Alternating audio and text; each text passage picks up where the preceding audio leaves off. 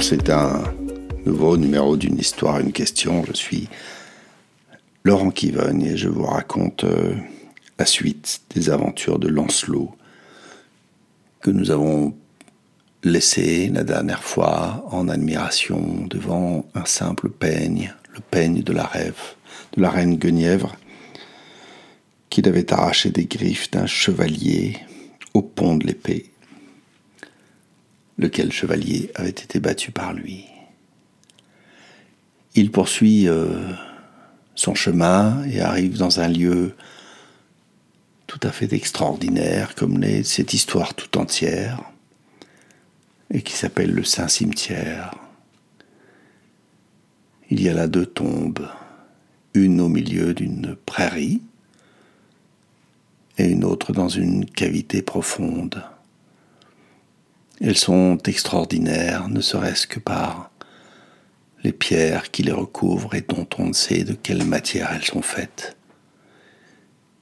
Il est dit que celui qui soulèverait la première pierre, qu'on appelle dans le conte une lame, libérerait les prisonniers du royaume sans retour et que celui qui gisait était Galade, l'un des fils de Joseph d'Arimathie, celui qui recueillit le sang du Christ dans le Graal.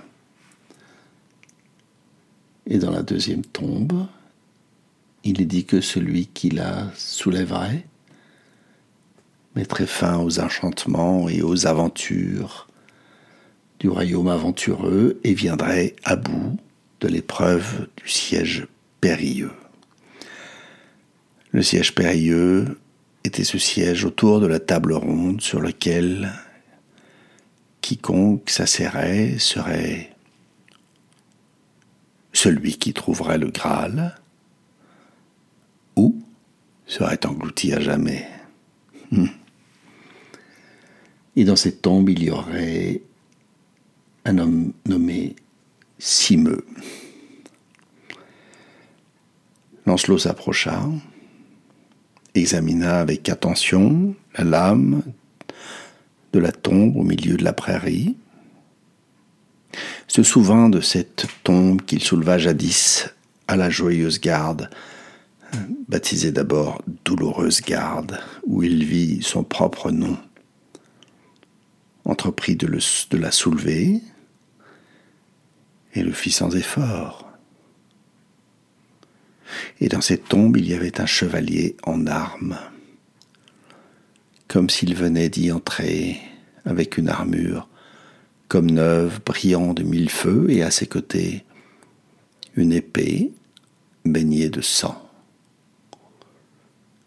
Il s'agissait, nous dit la légende, de Galade, le premier roi de Galles, et arrivèrent alors, comme par enchantement, des moines qui, dirent-ils, avait été avertis par une vision et vinrent emmener le chevalier défunt dans son royaume.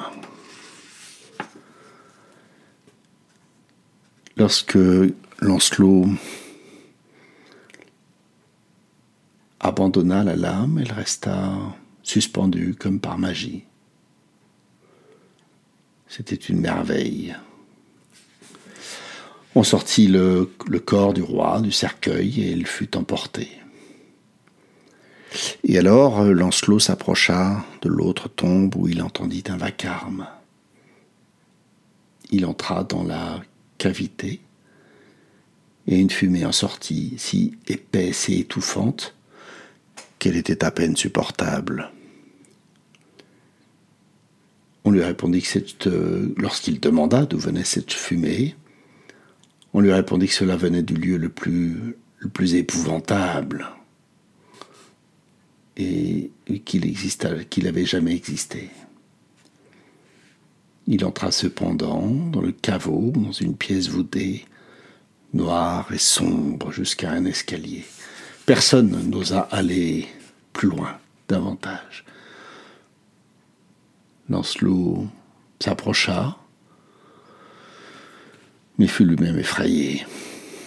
Il recula alors, puis se mit à réfléchir et, et alors prenant son écu comme protection contre les flammes qui brûlaient,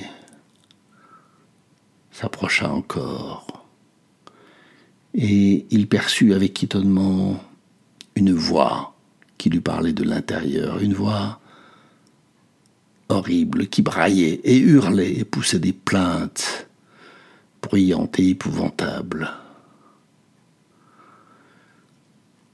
Et cette voix lui disait de s'en aller, car il n'était pas celui qui pourrait soulever le tambour, que celui-là qui soulèverait le tambour trouverait le Graal et, vaincrait l'épreuve du siège périlleux, et même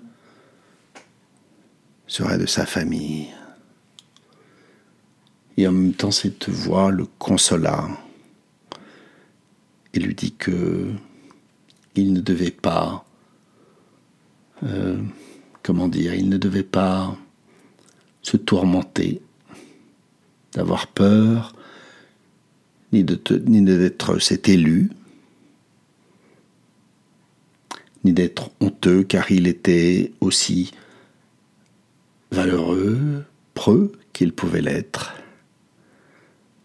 mais que son histoire lui interdisait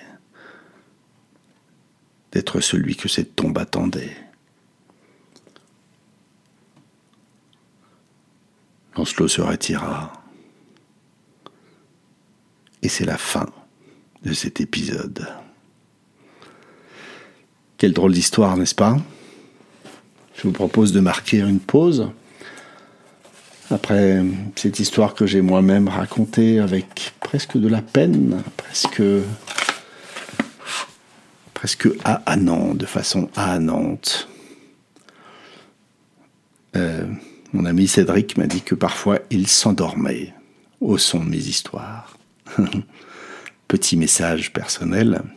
Réveille-toi, Cédric. Comme on dirait, réveille-toi aux morts qui sont sous la tombe. Qu'est-ce que ça vous inspire, cette histoire curieuse Prenez un temps.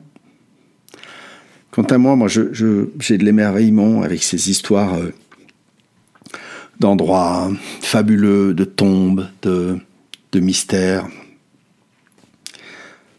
J'aime, j'aime, j'aime la profondeur de ces histoires auxquelles je ne comprends rien. C'est à peine si je sais de quoi il est question.